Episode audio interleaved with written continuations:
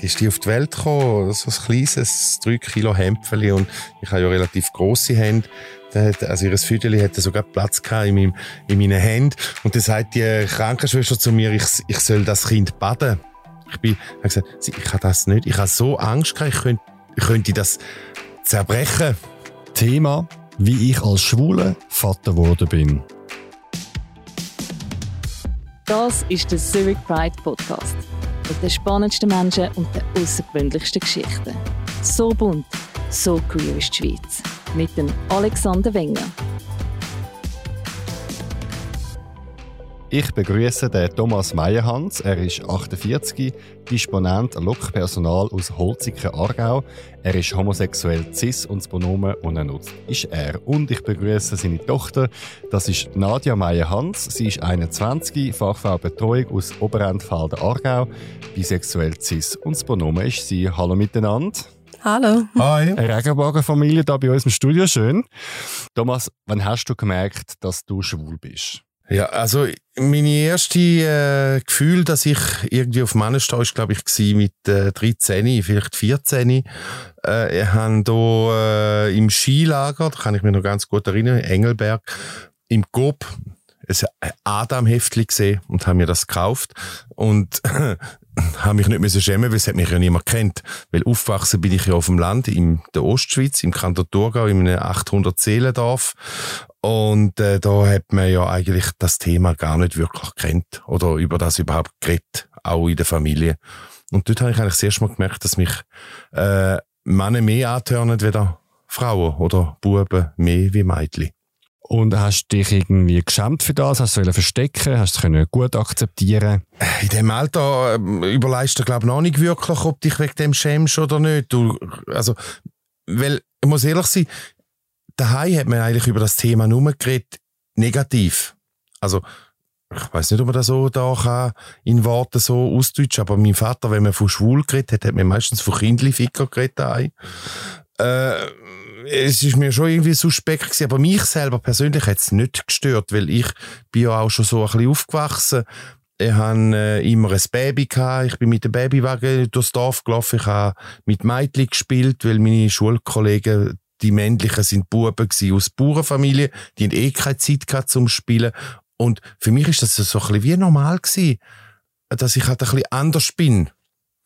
Aber äh, ja, ich habe es einfach gelebt. Also ich habe mir gar nicht viel, ich habe mir gar nicht so viel Gedanken darüber gemacht. Wo es dann um die Sexualität gegangen ist, das ist ja dann eher ein bisschen später passiert, weil äh, mit 13, 14 machst du heute vielleicht eher sexuelle Erfahrungen, aber als Kind in meiner Zeit, ich meine, das, wir reden von den 80er Jahren, vom letzten Jahrtausend, äh, machst du dir nicht wirklich Gedanken, was du sexuell machst. Das ist dann erst eigentlich so mit 17, 18 passiert. Was hast du den Eltern gesagt? Inwiefern, wie hast du dich geoutet? Also meine Eltern haben eigentlich nichts davon erzählt am Anfang, meine Eltern haben das erste Mal gemerkt, wo ich etwa 17, 18 war und mein erster Freund oder meine erste Bekanntschaft, ich kann dem vermutlich nicht Freund sagen, ist nicht wirklich eine Beziehung gewesen, heimgebracht haben. Da bin ich zur Nacht irgendwann von Zürich heimgekommen. Äh, die haben geschlafen und wir sind im Bett gelegen. Ich kann mich noch gut erinnern, meine Mami äh, ist irgendwann morgen in das Zimmer gekommen und hat da zwei nackte junge Männer im Bett gesehen und äh, irgendwie hat auch immer noch de, die katholische Erziehung von meinen Eltern mitgespielt.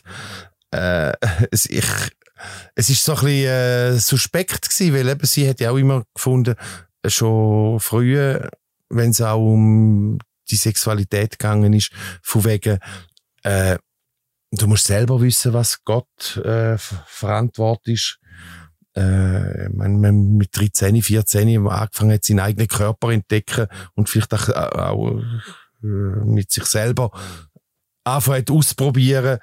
Äh, wir haben ja dort mal, äh, wie soll ich das sagen? Ja, meine Mutter hat das einfach nicht, äh, das ist noch schwierig. Nicht wollen sehen? Nicht wollen sehen, nicht wollen, ja, das ist ein guter Einwand. Oder auch mein Vater, mein Vater, der ist am Arbeiten der hat das gar nicht wirklich interessiert. Aber wo dann nachher nicht auf einmal der Mann bei mir im Bett gelegen ist oder der junge Mann, äh, da hat meine, ist meine Mutter schon ein bisschen verschrocken. Und auch später dann in der Entwicklung mit 18, 19, äh, die, die gewissen Einwände oder Diskussionen, man hat immer gemerkt, sie sind eher ein bisschen vorsichtig und haben das eigentlich immer ein bisschen verdrängt und gleich haben sie es gewusst. Also es ist, sie haben das, also auch meine Mutter, wenn du heute mit ihr würdest reden, äh, die hat das immer gewusst und die hat das immer gespürt, dass mit ihrem Sohn das anders läuft, weder dass das äh, 0815 ist, aber man hat einfach nicht drüber geredet. Und heute, meine Eltern, die haben wahnsinnig viel gelernt in diesen Jahren. Also für sie ist äh, auch der Hermann, das ist ein, ihren Sohn, also mein jetziger Partner, das ist für sie nicht irgendwie eine fremde Person. Aber dort mal, glaube ich, hat man das einfach verdrängt und totgeschwiegen. Jetzt würde ich ja denken, du kommst jetzt mit dem Hermann zusammen und lebst ein schwules Leben, aber du lernst ja die Mutter von der Nadia kennen. Wie kommt es zu dieser Begegnung? Ja, äh, bei der Begegnung, eigentlich wäre das eine lange Geschichte. Ich versuche jetzt, das ein bisschen abzukürzen. Ich bin damals mit äh, 24, 1997 ist das gewesen, bin ich auf Aarau gekommen, äh, weil ich einfach äh, einen Neustart in meinem Leben gebraucht habe. Ich habe mich nie so ein bisschen daheim gefühlt, habe irgendwo aus daheim gesucht, habe dort in der Gastronomie geschafft, in einer Bar, die hat damals Garamba geheissen und die Mutter von der Nadia ist Gast dort. Und sie hat mich kennengelernt. Und sie ist von Anfang an völlig verknallt in mich. Ich habe das nicht so gemerkt. Äh, andere haben mir dann das später schon auch anders erklärt. Und dann äh, äh, hat man sich halt so kennengelernt, ist Kollege geworden und, und sie hatte so ein eine schwierige Geschichte hinter sich gehabt. Und ich habe immer so ein bisschen böse Zunge gesagt, das Mutter-Teresa-Syndrom gehabt. Ich habe gefunden, ja, das ist eine Arme oder das ist, die, die braucht meine Unterstützung. Und ich habe ja irgendwie auch eine Familie wieder gesucht oder Familienanschluss.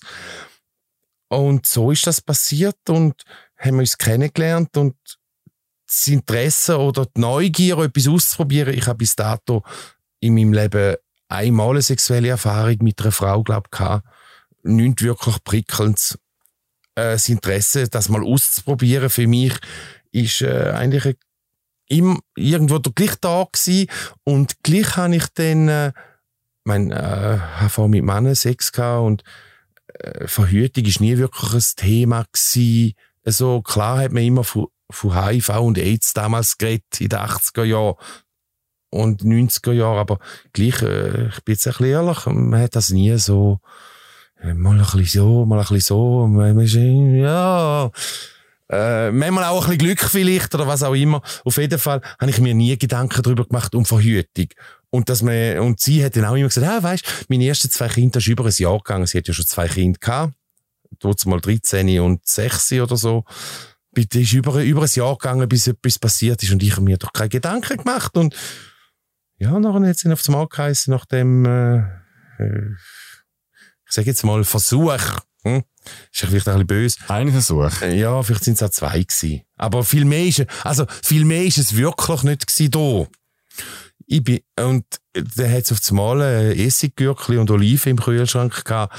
Und ich so, du bist doch schwanger. Nein, nein, ich bin nicht schwanger. Dabei hat sie da schon gewusst, dass sie eigentlich schwanger ist. Sie hat mit mir einfach noch nicht darüber reden, weil sie vermutlich auch ein bisschen Angst hat, dass ich dem davon oder weggehe.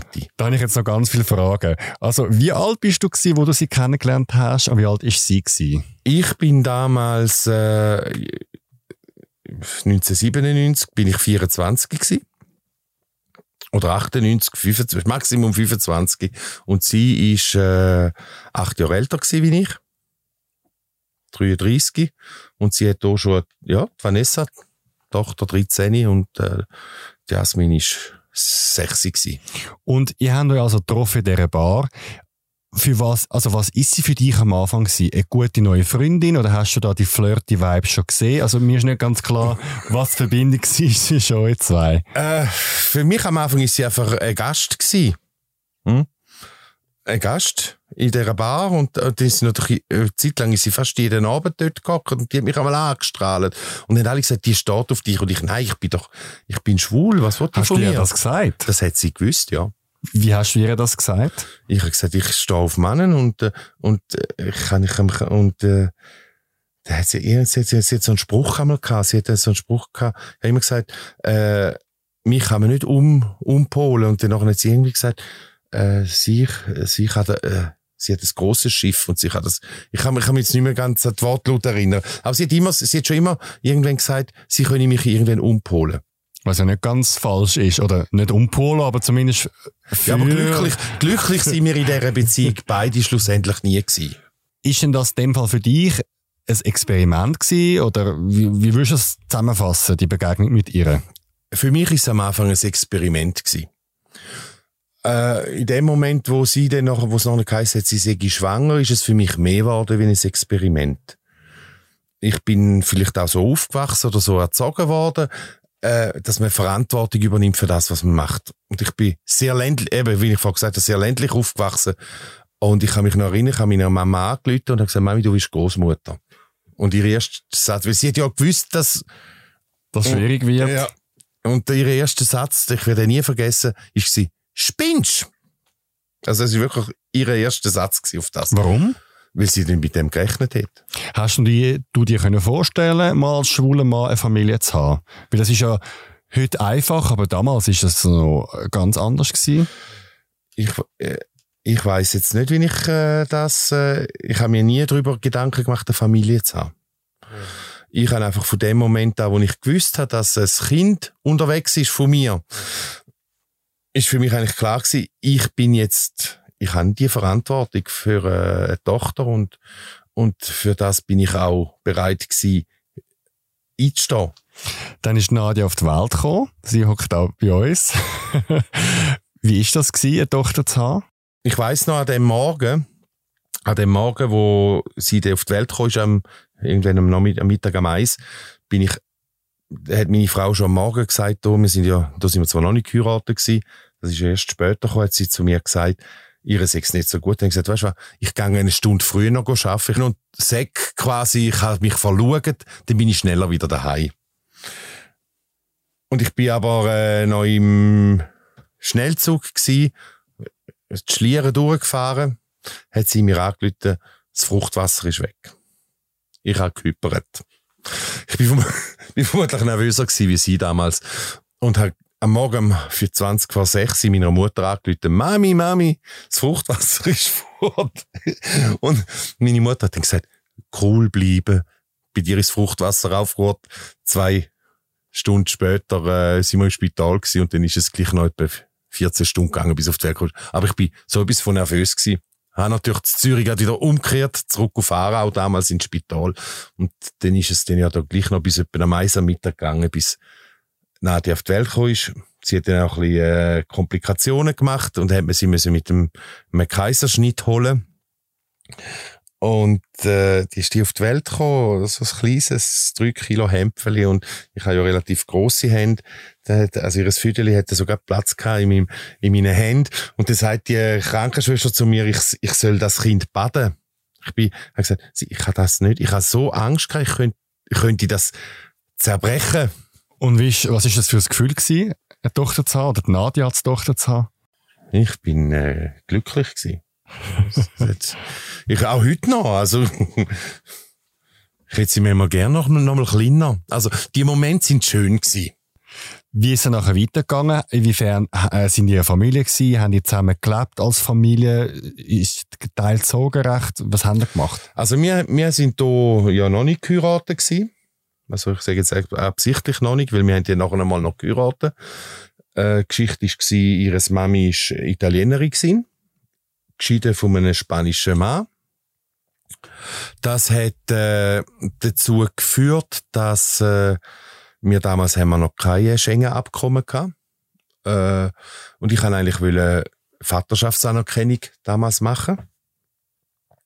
Ist aber nicht einfach so möglich gewesen, weil die gesetzlichen Grundlagen mit Italien die Abkommen nicht verhebt haben und wir die Papiere nicht bekommen haben in die Schweiz.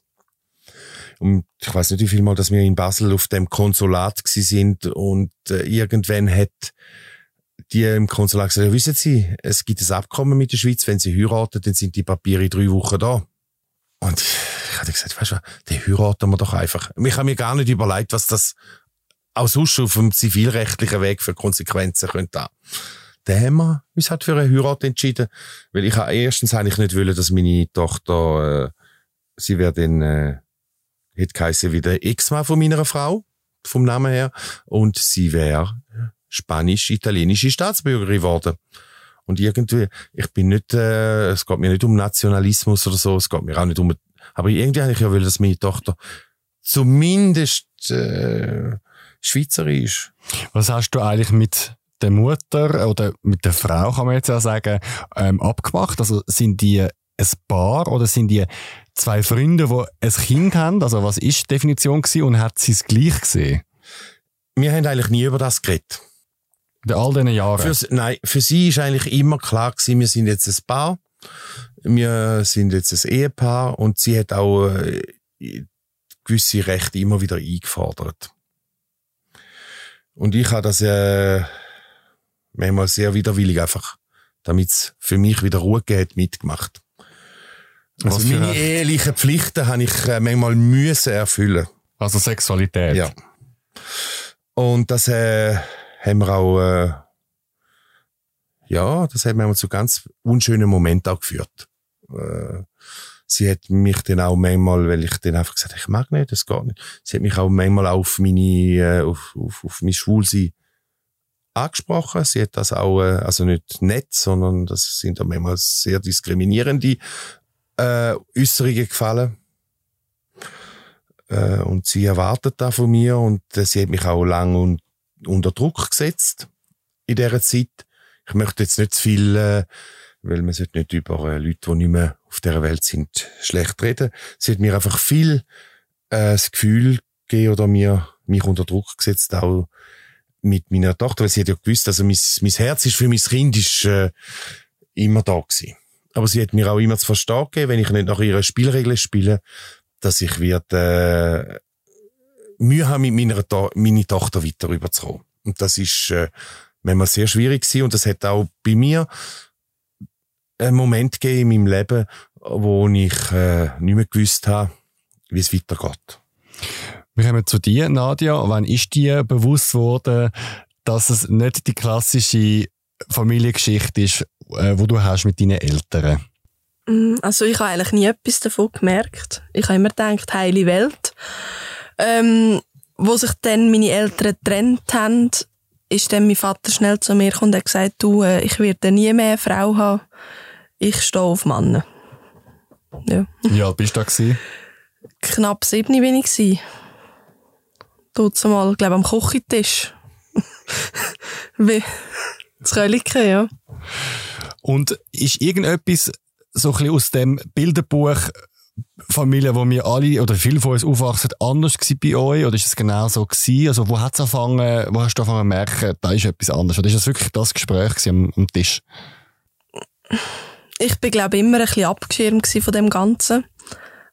Also ich habe wirklich nicht viel mitbekommen und ja, ich bin sechs, sieben in dieser Geschichte und äh, ja, hatte dort mal anders im Kopf gehabt, spielen, meine Kollegen rausgehen und so und ja eben, und dann haben sich meine Eltern getrennt und nachher hat eben er mir das gesagt und vorher habe ich nichts gemerkt, nichts gewusst. Wie, was ist denn dort passiert, wo sie sieben war? Du hast dich getrennt. Warum? Was ist passiert? Also, wir haben schon vor, vor dieser Training unsere Beziehung ein bisschen geöffnet. Meine Frau hat auf einmal das Bedürfnis, keinen Ausgang zu gehen. Meine Frau hat auf einmal das Bedürfnis gehabt, Netlock hat das damals geheissen, auch von chatten. Äh, für mich okay gewesen, hat mir Luft gegeben. Dann ist der besagte Geburtstag gekommen, damals, 2007. Mein Geburtstag, wo wir zu Abend, äh, in Geburtstag rein haben wollen feiern und sie aber schon um 11 Uhr gefunden hat, ah, ich bin müde, ich will heim. Da bin ich schon ein bisschen sauer gewesen, habe gesagt, du, kannst du auch jedes Wochenende bis am Morgen um 4 Uhr in Ausgang. Äh, und ich schaue daheim auf Kind. Und ich habe ja auch auf ihre Schwester geschaut, wobei die Grössere ist ja da schon ausgezogen gewesen in der Zwischenzeit. Also die Halbgeschwister Ja, die von der Nadja, genau. von ihr, genau. Genau. Das, also das sind für mich ja, ich habe, ich habe da nie äh, einen Unterschied gemacht. Das sind für mich auch immer meine Kinder gewesen. Also ich habe die gleich gern gehabt. Und dann nachher ist es dann irgendwann äh, so weit gekommen, dass es dann gleich zwölf geworden ist und wir meinen Geburtstag gefeiert haben. Und dann sind wir heim Und dann hat sie daheim noch da an mir angefangen rumspielen und dann habe ich gesagt, oh, ich mag nicht mehr. Also es ist wirklich, ich bin dort auch vorher schon wirklich zwei, dreimal sehr nachtrag gewesen, äh, mir etwas anzutun. Ich habe wirklich nicht mehr gewusst, wie ich weiterleben in dieser Konstellation. Es hat mir auch den Atem genommen. Und dann habe ich gesagt, lass, es tut mir leid, aber ich habe mit dir keine körperliche Sexualität mehr leben. Ich bin bereit, mit dir weiterhin eine Familie zu sein. Du machst deinen Weg, ich mache meinen Weg. Aber das geht nicht mehr. Und sie hat dann äh, auf das aber relativ klar signalisiert, wenn es das nicht mehr gibt, dann gibt es keine Familie mehr. So. Äh, für mich ist das so wie ein eine Erlösung gewesen. Innerhalb von relativ zwei, drei Tagen haben wir alles parat gehabt. Ich, wir ziehen aus, innerhalb von drei Monaten Wohnung miete, alles trennt. Und ich bin erlöst gewesen eigentlich. Und in diesen drei Monaten ist eigentlich noch äh, eine tolle Geschichte passiert für mich. Ich, ich bin ja eigentlich immer eigentlich daheim gewesen, wenn ich nicht geschafft habe. Ich habe ja immer sehr unregelmäßig und Schicht geschafft und sie ist immer fort. Ich bin eigentlich immer mit dem Kind gewesen, auch mit der Nadia. Wir sind immer fort, wir haben unsere Sachen gemacht, aber ich habe mich so wie äh, befreit von dem und äh, wir haben dann den ganzen Umzug auch organisiert und für mich ist immer wichtig gewesen, dass sie mit dem Kind einen richtigen Umzug hat und ich schaue dann nachher schon für mich. Meine Frau hat auch äh, schwere gesundheitliche Probleme gehabt. Sie hat äh, schon damals äh, Morbus Crohn gehabt. Äh, und ist für mich so, äh, ich kann ihr nie wehtun, ich kann ihr auch nie etwas kaputt machen, aber ich habe müssen für mich, ich habe wirklich das erste Mal in meinem Leben müssen für mich schauen und für mich äh, eine Entscheidung treffen und ich, ich wäre kaputt gegangen in dieser Konstellation. Nadja, wie hast du die Training von den Eltern erlebt? Ja, also für mich ist es am Anfang eigentlich mehr eine räumliche Training nur. Ich habe einfach gedacht, ja, jetzt haben sie halt eine getrennte Wohnung, aber die kommen dann irgendwann schon wieder zusammen. Ja, und dann haben halt beide irgendwann angefangen, andere Männer zu daten. Und dann ja. Der Wunsch war noch da, gewesen, aber äh, ist nie in Erfüllung gegangen. Hat es dich, äh, hat's bei dir Fragen gegeben, dass der Vater Männer datet?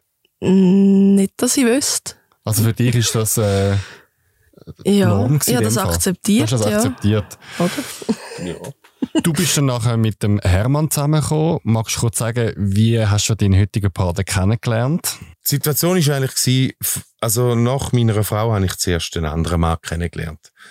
Äh, und äh, das war eine relativ heftige Beziehung. Gewesen. Emotional auch äh, ja, für sie äh, nicht wirklich immer schön, auch für mich nicht. Ich, äh, es ist halt einfach, ich bin, ich bin dadurch vielleicht auch ein bisschen Mensch, wenn ich etwas anfange, ich bin nicht jemand, der etwas gerade wieder wegrührt. Dann hat man halt mal schwierige Zeiten und findet den Weg. Denn Gott sei Dank kurz bevor ihre Mami gestorben ist, habe ich den mal in die Wüste geschickt. Und dann habe ich, ist der nächste gekommen. Genau etwa zwei Monate bevor ihre Mami gestorben ist. Und ihre Mami ist relativ schnell gestorben. Also, ich kann mich noch erinnern, ich bin durch knapp einen Monat, habe ich ihn kennt. Ich sage jetzt einfach mal den Michael. Knapp einen Monat kennt bin ich äh, bei ihm daheim in Dielsdorf damals. Äh, und da läutet sie mir am Morgen um halb zehn an und sagt, ich habe einen Bauchweh, ich muss zum Doktor. Kannst du die Nadia von der Schule holen? Ich sagte, ja logisch, kein Problem. Ich habe mein Zeug gepackt, bin auf das, auf Schöftland gefahren, Nadia von der Schule geholt. Und am Nachmittag um vier Uhr läutet mir dann ihre Mami nochmal an und sagt, äh, ja, sie hätte da Komplikationen, sie müsse in Notfall ins Spital. Und das ist dann der Anfang von dieser Geschichte, äh, von dem Moment an ist sie nie mehr heimgekommen. Das ist alles, innerhalb von einem Tag bin ich vom gescheitenen Vater zum alleinerziehenden Vater geworden. Aber was ist sie gestorben am sie Schluss? Hat Krebs gehabt. Äh, ja. Und dann habe ich hier den, den Michael kennengelernt und er hat gesagt, jetzt müssen wir zusammenziehen, wir machen eine Familie, ich schaue, ich bin für alles da. In so einer Situation, da studiert man nicht weiter ich habe dann ein bisschen Zügel aus der Hand gegeben und habe mich von ihm führen lassen. Und er hat mich dann äh, mit einer Wohnung gesucht, Schule gesucht für die Nadia, alles. tiptop, äh, irgendwo da auf Dielsdorf gezügelt, eine Wohnung und hat alles so weit geklappt, auch mit der Gemeinde und so, ist alles so weit gut gewesen, nur dass er dann halt nach äh, äh, sechs Monaten, wo wir dann zusammen gewohnt haben, gemerkt hat, das ist ihm alles zu viel und er kommt mit dem nicht klar. Zu viel mit was? Mit, mit der Einfach Tochter? Familiennähe. Nein, ich glaube nicht, nicht einmal, dass es an ihr, vermutlich ist es an mir gelegen. Hm? Ich bin äh, Mutter Teresa, habe ich doch schon mal gesagt. äh, irgendwer hat, er- wobei ich, ich, ich habe das beim Zügeln eigentlich schon gemerkt. Das vermutlich, äh, das, äh, aber ich, ich, ich kann auch äh, mich zurückstecken in so Situationen. Auf jeden Fall ist er dann halt, und es ist auch sehr eine unschöne Situation gewesen, am äh, 24. Dezember, Weihnachten. Äh, ich, ja, und am Schluss habe ich mal gesagt, oh, nicht einmal ein Geschenk für mich unter dem Weihnachtsbaum ist etwas nicht gut. Und er hat dann gefunden, ich hätte das zwar nicht an der Weihnacht wollen sagen, aber ich ziehe wieder raus. Also sehr turbulent in kurzer Zeit. Ja. Und dann nachher, am 25. Dezember, bin ich, äh, er ist, der Michael ist noch mitgefahren, als Weihnachtsfeier von meinen Eltern. Meine Mutter hat dann mal zuerst gefunden, äh, wo wir angekommen sind, äh, was ist mit dir los? Hast du gekifft? Weil ich also verbrüllte Augen gehabt. Habe natürlich meiner Mutter das alles erzählt. Hat mich der, mein jetziger Mann, der Hermann, über Facebook angeschrieben. Und zwar äh, mache ich ja noch ein bisschen Musik nebenbei. Und er hat einen Videoclip gefunden, per Zufall von mir, wo ich White Christmas singe. Und er hat mich angeschrieben über Facebook, er hätte den gern. Und ich habe in dem Moment gedacht, ah, nimm. Nein, ich wollte den nicht geschenkt, ich wollte den kaufen. So ist etwa die Geschichte entstanden. Und zwei Tage später hat er mich dann nochmal angeschrieben und hat mich gefragt, wie geht's dir? Und dann habe ich, wenn ich halt bin, geschrieben, interessiert's dich überhaupt? Dann sage ich dir gern, wie es mir im Moment geht. Weil mir ist in dem Moment nämlich äh, völlig scheiße gegangen. Und dann schreibt er mir so, "Ah, wenn ich einen Mann hätte wie dich, ich würde den auf Hände tragen. Das ist so sein Spruch gewesen. Und dann habe ich gefunden, hm, das wär's doch einmal. Und äh, so ist, hat sich dann das relativ, ja, vier Monate später schon bei mir eingezogen. Nadja, wie hast du die Zeit erlebt? Zuerst der Tod von deiner Mutter und dann nachher die Turbulenzen mit Zügeln und einem neuen Mann im Leben vom Vater? Also es ist so, der Tod von meiner Mutter ist eigentlich recht schnell an mir vorbei. Äh, ich habe es auch erst ein paar Tage später erfahren. Äh, ich bin dort mal bei den Großeltern in der Ferien gsi und da ist der Papi mich abholen und hat es mir dann gesagt. Ich war dann schon traurig gsi, aber äh, eine Stunde später ist wie wie als wäre nichts gewesen. Also ich habe wieder normal mit ihm gelacht, geredet und Warum? ich kann, kann das nicht erklären. Ich war dort elf, ich äh, habe auch nicht mehr so viele Erinnerungen an die Zeit. Wahrscheinlich einfach verdrängt oder äh, der Papi hat mir mal gesagt, er hätte nie wirklich gemerkt, dass ich die typische Trauerphase durchgemacht habe. Und ähm, das äh, kann ich bestätigen so. Aber ich kann es nicht erklären. Entweder habe ich es nur verdrängt oder äh, schnell Durchlauf gemacht oder ja. Nachher, ähm, der Michael hat mir viel bedeutet. Äh, ich hatte ihn gern gehabt. Er war für mich in dieser Zeit da gewesen. Und auch dort mal, wo wir äh, in Kanton Zürich gezügelt sind, hat es mir gefallen. Und äh, wo dann angefangen hat zu kriseln, hat der Papi mich ab und zu ein bisschen mehr weggeschickt am Wochenende. Zum Beispiel eben zu meiner Schwester oder zu, meiner Gross zu meinen Grosseltern. Einfach weil der Michael ein bisschen mehr Ruhe gebraucht hat. Oder er ihm einfach mehr Ruhe hat geben. Ebenso nach dem Motto, dass er nicht geht. Schluss am Ende ist er dann gleich gegangen. Und äh, am Anfang bin ich traurig gewesen, aber äh, ich mag mich noch erinnern, der Papi musste arbeiten, Sportschicht, und er hat dann an Michael gesagt, kannst du auf die Nadia aufpassen. Und er ist dann gekommen und wir hatten so ein Ritual gehabt, zu oben, beim Bäcker, der hat geheißen Knudelalarm. und dann ist er einmal gekommen und hat mich mit dem Bart auch gestreichelt und so, und das hat mega gekützelt. Und ich hatte das früher immer gern gehabt. Und dort, wo er das an dem oben gemacht hat, habe ich das Gefühl gehabt, bitte geh weg von mir, du stinkst. Ja. Ich bin sehr enttäuscht von ihm. Aber du, soll er glücklich werden ohne uns. Also, Aber es bewegt dich, wenn ich jetzt das so spüre. Ist das okay, wenn ich dort reingehe? Aber es ist in dem Ja. Fall eine bewegende Zeit für euch beide gewesen. ja schon? Ich habe den Mensch geliebt. Also, wirklich, also ich habe das Gefühl, gehabt, das ist mein Leben. Und das ist für mich in, de, in dem Moment, ich habe gemeint, ich sterbe. Im Nachhinein, meine, auch so wie er gegangen ist, ich meine, der Hermann hat ihm ja dann sogar noch geholfen mit Zügeln. Weil er quasi, er raus, Hermann rein. Das ist wirklich ein bisschen so. Äh, meine, auch meine Mutter hat gesagt, jetzt musst du doch nicht schon wieder neu. Ich gesagt, Mami, ich habe das Gefühl, der Hermann ist genau dem, der Mensch für mein Leben. Und ich, ich meine, der Michael, der hat mir nicht einmal, nicht einmal mit der, ich sage jetzt mal, den Arsch in der Hose gehabt, mir dann den Schlüssel zu übergeben. Von der Wohnung. Sondern der hat er noch im Briefkasten tun und im Herbst drauf hat sie ja noch Geburtstag gehabt, hat er für sie noch ein Geburtstagsgeschenk gebracht. Er hat nicht einmal den Arsch in der Hose gehabt, zum noch lüten und zu sagen, da ist das Geschenk für die Nadia. Nein, er hat gewartet, wo ich und der Hermann mit den Hunden sind go laufen und hat das dann in den Briefkasten tun. Ich bin gesperrt in. Facebook. von- Ich habe ihm nichts, weißt du, verstehst du? was Ich meine, das ist so ein Moment gewesen. Ich habe die Welt nicht mehr verstanden, weil ich bin immer der Meinung gewesen, man kann unter, unter Menschen offen reden. Es passt etwas nicht und man findet einen Weg. Und das ist so für mich schon auch ein ganz ein schwieriger Moment gewesen, weil wenn ich dir versprich, ich bin da für dich.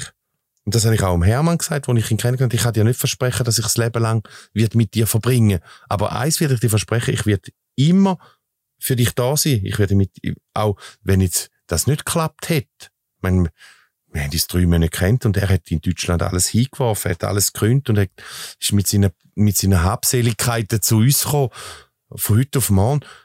Meine, da kannst du nicht sagen, es funktioniert. Aber ich habe immer gesagt, wenn es heute nicht funktioniert, funktioniert es auch in zwei Jahren nicht. Und er hat da gesagt, oder den Mut gehabt, alles hinter sich zu lassen und für uns sein Leben zu ändern. Und ähm, wir haben auch nicht immer nur rosa Sonnenschein.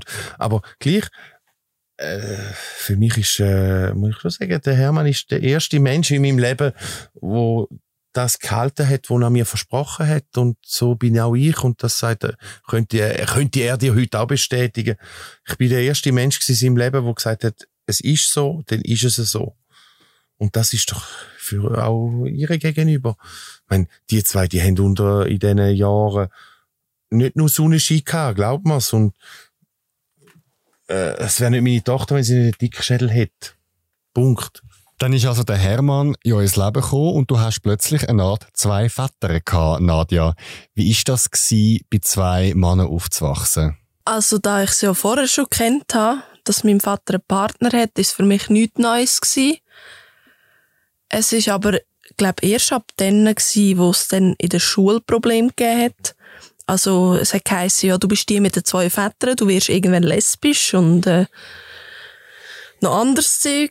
Ganz böse Sachen haben sie gesagt, aber, äh, mir ist das immer gleich gewesen. Für mich ist das meine Realität gewesen, mis- meine Welt und, äh, mein Leben. Und so ist es gut gewesen.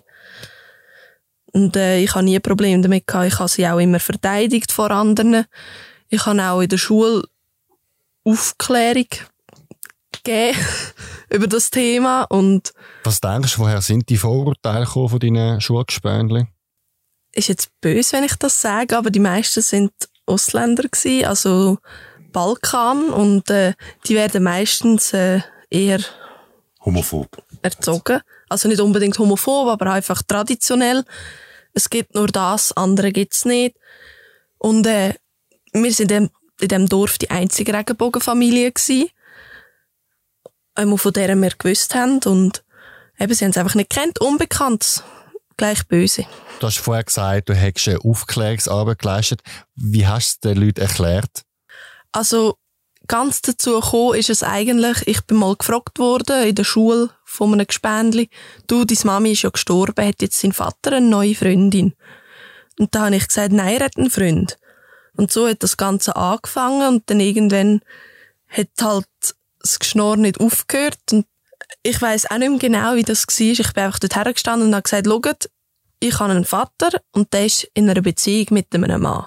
Es ist genau gleich, wie wenn er mit einer Frau zusammen wäre. Er ist halt einfach ein Mann. Also ich kann mich da, da die, da, das, den Zeitpunkt noch erinnern, das hat mich auch so stolz gemacht, da, weil äh, da bist du noch in der Primarschule gewesen. und da hat mir die Lehrerin hat mich angerufen und hat mir die Story erzählt, dass du äh, einfach so da angestanden bist und gesagt, so und jetzt müssen wir miteinander über das reden und das ist die Situation und äh, ja, und das ist schon ein Moment gewesen, wo ich mich als Vater sehr stolz gefühlt habe über meine Tochter, dass sie hätte können, das so vertreten. Was hat das mit dir als Vater gemacht, dass deine Tochter so angegriffen wurde in der Schule? Muss vielleicht äh, zugeben, dass, man, dass ich als Vater wenig mitbekommen habe, dass sie angegriffen worden ist, weil sie daheim ja nicht über das erzählt hat. Aber ich glaube, ich möchte jetzt mich da auch nicht irgendwie entschuldigen, aber ich, ich bin auch ein Kind gewesen. Ich bin immer angegriffen worden in der Schule, weil ich halt einfach anders war.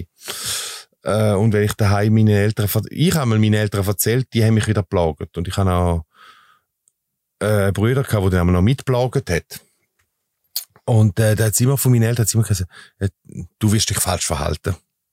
Und ich bin eigentlich noch fast froh, hat sie mir wenig erzählt. Weil ich glaube, heute sagen können, dass ich in dieser Situation ihr auch gesagt hätte, musst dich halt anders verhalten. Weil ich einfach immer, man wird ja irgendwann erwachsen und hat das Gefühl, man kann mit den Leuten erwachsen umgehen, aber Kinder untereinander, die können nicht erwachsen miteinander umgehen und das vergisst man manchmal. Und bin heute froh, hat sie mir eigentlich nichts über das erzählt, weil entweder wäre ich, äh, ich bin zwei, dreimal bin ich in die Schule, weil, ich, weil sie ihre Sachen kaputt gemacht haben. Da bin ich vor Klasse gestanden und dann ist sie nachher gekommen, Papi, du bist peinlich. Hm? und, äh, aber gleich, ich bin heute froh, hat sie mir nicht zu viel erzählt. Sonst hätte ich mir vermutlich Sorgen gemacht, wo man sich vielleicht gar nicht hätte müssen machen. Und wenn, ich meine, das ist heute noch so, ich meine, wenn, wenn jemand meiner Tochter wehtut oder sie verletzt, dann tut mir das auch weh. Aber das hat nicht einmal, und das kannst du ja auch nicht ändern. Wie bist denn du, Nadia, für dich umgegangen damit? Wie hast du es verarbeitet? Also es ist ja so, ich habe mich natürlich auch immer gewehrt. Manchmal habe ich auch angefangen. Also ich bin nicht immer ganz unschuldig gewesen. Aber ähm, bei gewissen Aussagen oder gewissen Taten habe ich einfach nichts mehr sagen und bin dann irgendwo in eine Ecke brüllen. Bin auch heim brüllen, wenn ich immer daheim war. Oder einfach im Zimmer. Und dann am nächsten Tag ist das für mich wie wieder vergessen gewesen. Jetzt eine Frage, die immer ganz oft kommt bei Regenbogenfamilien, ist, dass ähm, das andere Geschlecht fehlt oder die Identität. Hast du persönlich das Gefühl gehabt, die hat eine weibliche Person oder eine Frau oder eine Mutter gefehlt? Ganz und gar nicht eigentlich. Also ich mag mich noch erinnern, wo der Papi mich aufklären wollte, habe ich ihm gesagt, du, ich weiss im Fall schon alles, musst gar nicht sagen. Hat's gestimmt? Ja. und ähm, auch sonst, wir haben immer ein sehr gutes Verhältnis gehabt, auch schon bevor meine Mami gestorben ist. Und äh, ich habe mit ihm eigentlich immer können über alles reden auch wenn ich das manchmal nicht gemacht habe. Und wenn nicht, hat der Papi zum Glück ganz viele Kolleginnen gehabt. Und ich auch mit denen reden. Oder meine Schwestern. Mein ersten pubertären Fra Frauenarztbesuch habe ich mit meiner Schwester gemacht. Aber auch er hat ihr den Auftrag dafür gegeben. Ja, und sonst wäre ich einfach mit. Also ich kann mich noch erinnern, wo, wo, wo sie ihre erste Menstruation bekommen hat. Da sind wir äh, in äh, Ulm am Weihnachtsmarkt gewesen. Sind gerade vom Weihnachtsmarkt zurück ins Hotelzimmer zurück. Der Hermann und ich äh, ein bisschen Ruhe haben für uns. Dann klopfen sie an die Tür. Papi, Papi, ich glaube, es fängt an. Hm? Also ich habe mich da, äh, dann bin ich mit ihr zusammen damals in Rossmann, das ist eine Drogeriemarktkette in Deutschland, und habe mit dieser Frau dort nach Binde mich erkundigt. Hm? Ich kann mich auch erinnern, wo du deine ersten BHs gebraucht hast, wo wir zusammen im C und A sind. Wir haben es auch lustig gehabt. Ich weiß nicht, ob die Verkäuferin das auch so lustig gefunden hat wie mir. Also, für mich ist das nie Berührungsangst gewesen. Also, ich habe mit ihr alles gemacht, wo, wo ich denke, eine Mutter auch machen Und ich, ich glaube, es kommt noch ein bisschen dazu auch, dass sie ihres Mami mit ihrer, mit ihrer Geschichte und mit ihrer Krankheit eben eigentlich sehr das hat ein egoistischer Weg gegangen ist. Also, sie haben nicht so eine Mutter-Tochter-Beziehung gehabt. Und wir haben, äh, nicht weit voneinander weg gewohnt und wenn Mutter mit ihr an unserem Haus vorbeigefahren ist und mein Auto draussen gestanden ist, hat, sie immer gesagt, oh, schau mal, der Papi ist da, ich steige aus. Also, sie hat auch immer, wir haben sehr eine tiefe Beziehung gehabt miteinander. Und durch das vielleicht auch, dass ich nicht, äh, eben, vielleicht nicht ein heterosexueller Vater war und keine Berührungsängste hatte, auch über Frauenthemen mit ihr zu reden oder mit ihren Frauenthemen auch mitzumachen, hat das äh, eher noch dazu beigeführt, dass wir äh, noch eine engere Beziehung hatten. Rechtlich gesehen bist aber immer du der Vater dann gewesen, weil die Mutter gestorben ist, hast du das Sorgerecht dann gehabt? Ja, also es ist so gewesen, wenn wir es jetzt vom Sorgerecht haben. Damals, äh, wo wir uns haben scheiden das ist 2011, hat es äh, noch nicht prinzipiell geheissen, gemeinsames Sorgerecht. Mein Bestreben war immer, gewesen, gemeinsames Sorgerecht zu haben mit, mit meiner Ex-Frau. Sie hat das äh, mir sehr schwer gemacht. Sie hat auch, ich bin damals, wir sind damals in Zofingen geschieden worden. Der äh, Bezirksrichter hat mich auch dort mal ganz klar auf die Seite gezogen und hat gesagt, schauen Sie, es ist ja so, äh, wenn Sie nicht einig sind, dann muss ich entscheiden, wer ein Sorgerecht überkommt. Jetzt müssen Sie selber sagen, äh, Sie sind ein schwuler Mann, arbeiten 100 Prozent und leben mit einem Mann zusammen und sie ist äh, zwar krank, aber ist 100 Prozent daheim. Wem gebe ich Sorgerecht? Ich sage jetzt nur so viel, der äh, Bezirksrichter ist ein SVP-Mitglied. Ist so, hat er mir auch so ganz klar gesagt. Dann müssen sie jetzt halt schauen, dass ihre Frau zufrieden ist. Und eigentlich habe ich damals müssen das äh, gemeinsame Sorgerecht mir erkaufen. Das heißt meiner Frau mehr äh, Alimente zahlen, weder dass es eigentlich nötig gewesen wäre, damit ich mit gemeinsames Sorgerecht überkomme. Und das hat dann auch dazu geführt, beim Tod von meiner Frau, dass natürlich automatisch niemand gefragt hat, ob ich jetzt das Kind darf bei mir haben oder nicht. Es hat sich zwar dann mal jemand gemeldet vom Vormundschaftsamt. Man hat mich dort auch nicht zitiert. Habe ich dann auch ganz böse gesagt. Ich habe gesagt, ich bin da, weil ich ein Mann bin.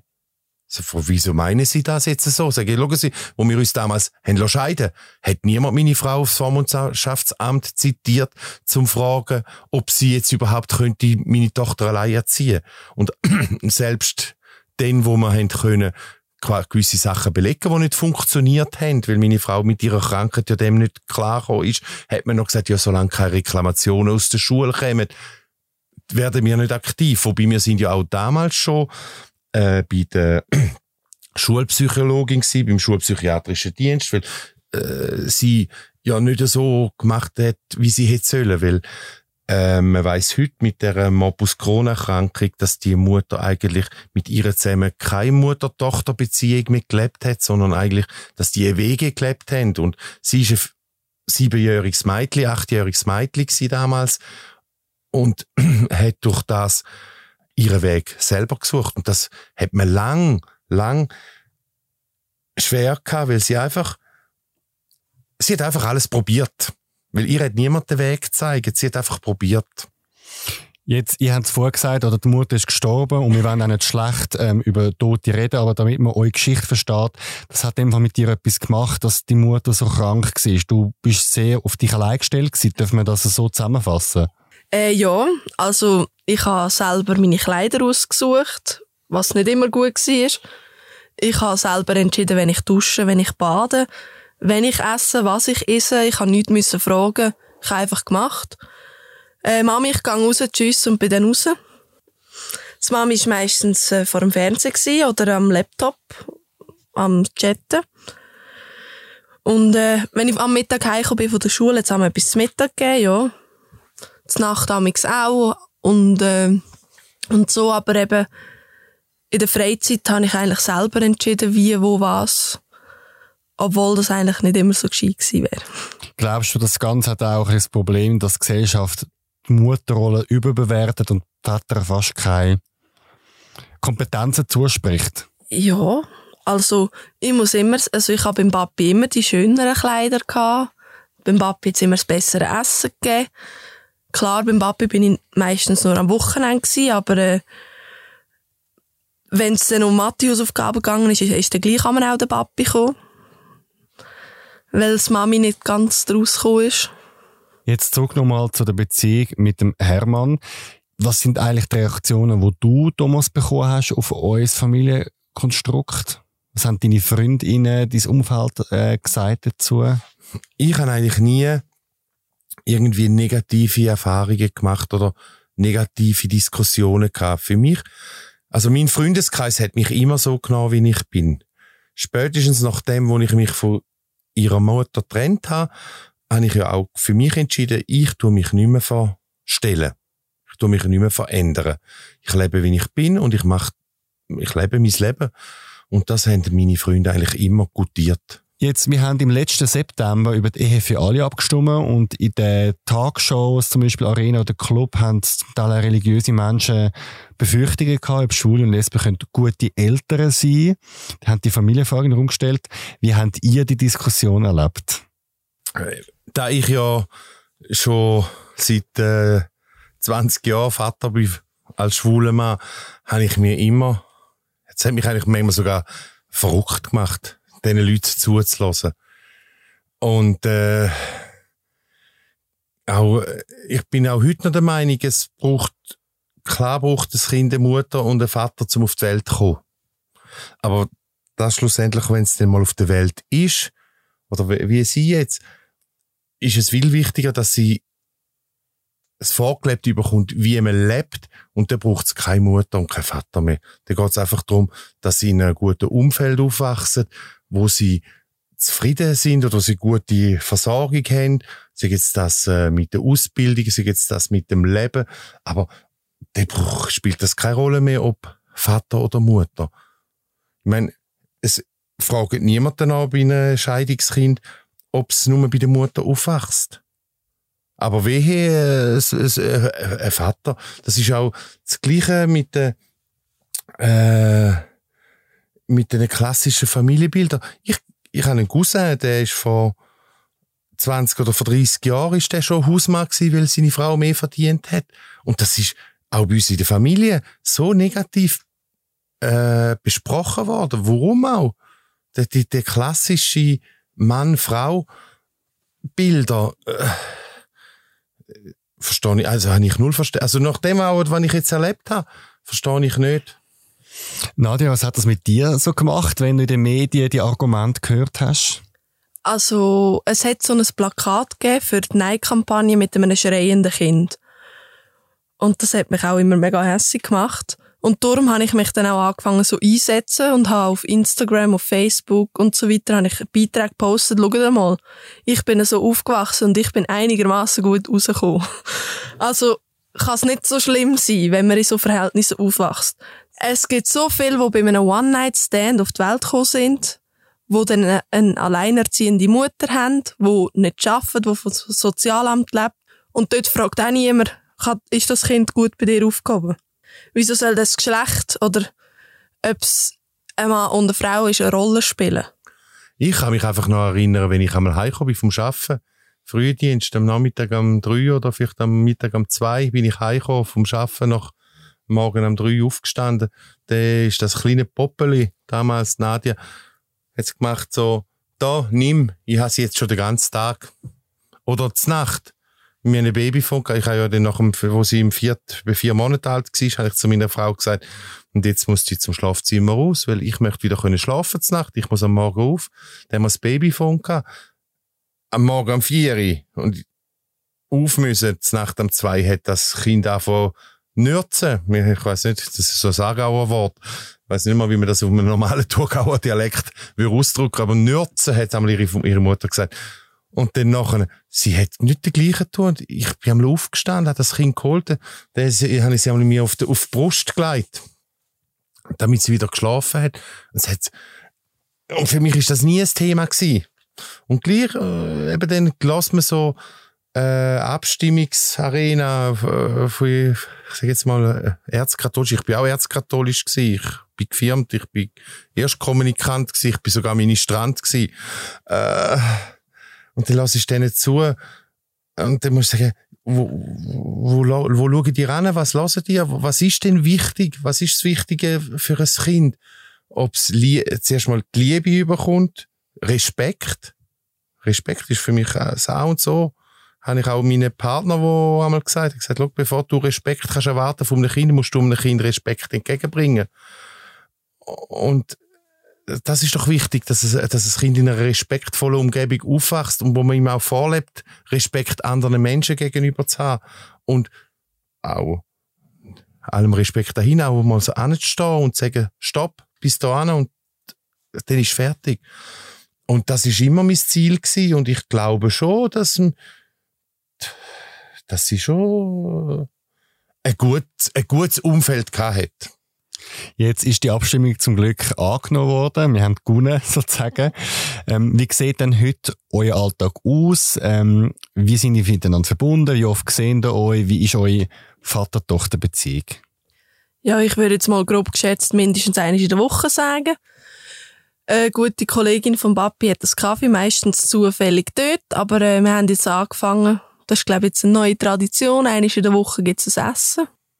Die muss sie nicht selber kochen. Das war aber am Hermann seine Idee. Gewesen. Äh, haben wir jetzt schon zweimal gemacht. De, bei ihnen daheim. Zu Abend gegessen, noch ein bisschen Fernsehen geschaut zusammen. Ja. Ich denke, seit ich ausgezogen bin, ist unser Verhältnis immer schon viel besser. Ja, also für mich als Vater äh, ist das Verhältnis nie schlecht gewesen, wo wir zwei miteinander gehen. Aber mein Partner, also der Hermann, hat natürlich andere Ansprüche an eine Beziehung äh, zwischen Tochter und Vater. Und ich sage immer, äh, ein Vater ist, kann zu Abend stinksauer sein auf sein Kind. Am Morgen, wenn er aufsteht, ist das vergessen. Und jemand, wo, ich sage jetzt mal, das Vater-Tochter-Gen nicht hat, kann das vielleicht nicht so. Und er hat natürlich das anders gewertet und dann hat man natürlich jetzt vor allem in der späten Pubertät, wo sie anfangen selbstständig werden, manchmal halt Reibereien gehabt. Und ich habe dann, am Anfang habe ich mich da voll reingegeben und bin voll, also wir haben viele Konfrontationen gehabt. Äh, Hermann und ich, Nadia und ich und untereinander. Und irgendwann habe ich dann sagen, stopp, das ist eure Geschichte. Ich halte mich da draus. Und das hat dann dazu geführt, dass man dann auch irgendwann auch gesagt, ich habe dann einmal zu ihr gesagt, und jetzt wäre es, glaube ich, Zeit, dass du deinen eigenen Weg gehst dass du deinen eigenen Weg findest. Ich hätte sie nie auf die Straße gestellt. Sie hätte auch bleiben bis 25. Aber irgendwann habe ich mir gesagt, seien wir ehrlich, wir, wir streiten nur noch, wir haben nur noch Diskussionen. Jetzt musst du deinen Weg gehen. Und das hat sie dann gemacht. Sie hat äh, letztes Jahr im April eine eigene Wohnung genommen und ist ausgezogen. Sie ist auch fertig mit der Lehre. Sie hat einen guten Lohn. Ist für mich soweit okay. Und seit sie eigentlich ausgezogen ist und die Spannungen zwischen dem Hermann und ihr nicht mehr sind, und er sogar auch gemerkt hat, dass sie eigentlich gar nicht so schlecht ist. Also, ja, er, er, es ist auch, ich habe mich da wirklich ein bisschen zurückgegeben und sie auch machen und rennen. Es gehört auch zum Leben. Also, auch ich habe, ich weiß nicht, ich habe auch bei 25 werden, bis ich eben gewusst habe, wo äh, der Weg von meinem Leben durchgeht. Oder vielleicht sogar noch älter. Eigentlich habe ich es ja erst mit über 35 gemerkt, wo ich wieder allein war. Aber einfach, äh, seitdem äh, können sie auch wieder normal miteinander kommunizieren. Wenn sie sich sehen, äh, nehmen sie sich in den Arm. Äh, und das, das ist vor alles nicht mehr. Vorher war es so richtig eine aufgeladene Stimmung. Gewesen. Und ich habe mich immer ein bisschen, ich halte mich auch jetzt ein bisschen zurück, aber mir tut das gut. Also ich, äh, ich, ich sehe, ich, ich blühe auf mit dem, was ihre Beziehung untereinander wieder aufblüht. Wir, wir untereinander, wir haben uns immer verstanden. Jetzt sind wir schon bald am Ende vom Podcast und Zeit für eine kleine Liebeserklärung.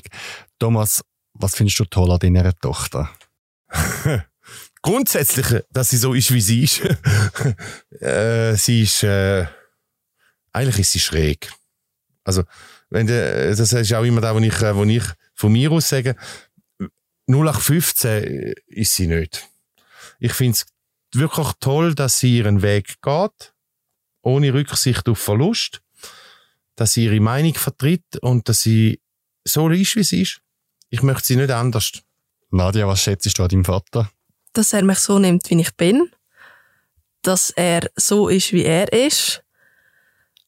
Und äh, dass man immer offen und ehrlich mit ihm kann sein Und dass er für mich geschaut hat, obwohl er eigentlich ein bisschen mehr auf sich selber hat müssen schauen Dann danke ich euch beiden, dass ihr heute da sind. Danke. Gern. cool.